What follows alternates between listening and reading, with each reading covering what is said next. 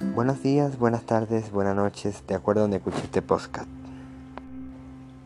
Se realizó la actividad de un ticosecto en que teníamos que realizar dos muñecos, uno que se pareciera a nuestro físico y otro que se pareciera al físico que desearíamos tener.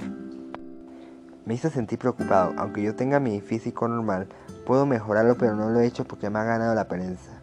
Sorprendido de que al ser el segundo muñeco, ver cómo fue que cambió, ver que yo me lo puedo proponer. Y es fácil, solamente hay que proponérselo y ponerle ganas. Y alegre que lo voy a hacer. Esta actividad me dejó como moraleja de que nosotros podemos cambiar nuestra apariencia, nuestro físico, nuestra actitud. Solamente hay que proponérnoslo y ver cómo es que va cambiando a la manera que lo vamos realizando. Bueno, espero que te haya servido y gracias por haberme escuchado. Feliz noche o feliz día o feliz tarde de acuerdo a donde lo escuches. Así que hasta la próxima. Adiós.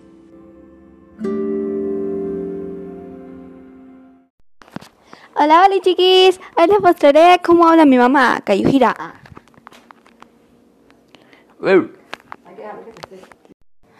Hola, mi nombre es Rocío Nava, estudio segundo año B y hoy le hablaré sobre mi talento. Mi talento es bailar ya que de muy pequeña lo he practicado. Comencé a la edad de 7 años, primero con el ballet, y después en el transcurso de los años conocí diferentes géneros, como danza árabe, flamenco, urbano, lírico, contemporáneo y demás. Los que más me llamaron la atención fue el lírico, el ballet y el contemporáneo. Con todos estos géneros he podido ganar muchos premios. En estos momentos practico más el ballet, ya que es algo muy importante en la danza. Mi talento lo he podido fortalecer y mejorar durante todos estos años.